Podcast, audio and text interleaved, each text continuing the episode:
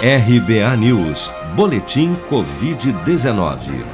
O balanço oficial do Ministério da Saúde, divulgado na noite deste domingo, 21 de fevereiro, aponta que no Brasil 10.168.174 pessoas já foram infectadas pelo novo coronavírus, sendo que deste total 246.504 morreram por complicações decorrentes da infecção desde o início da pandemia.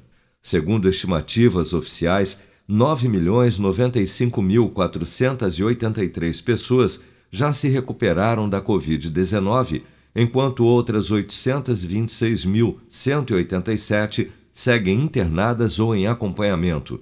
Somente nas últimas 24 horas foram reportados pelas secretarias estaduais de saúde 29.026 novos casos e 527 óbitos pelo novo coronavírus em todo o país.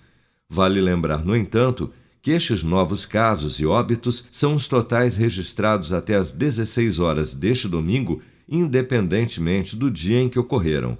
Cientistas brasileiros estão avaliando se as duas vacinas aprovadas para uso emergencial no país, a Coronavac e a vacina de Oxford, têm eficácia reduzida contra as novas variantes do coronavírus.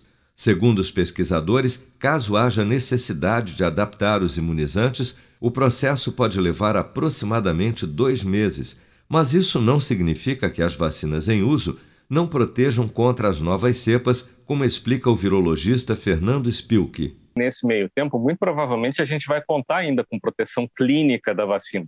Essas correções, elas, se forem necessárias, vão ser mais importantes para a questão da imunidade de rebanho mesmo, para abaixamento do número de casos, menor circulação do vírus. Mas a vacina deve proteger uh, clinicamente ao longo do tempo, mesmo com algumas diferenças, digamos assim.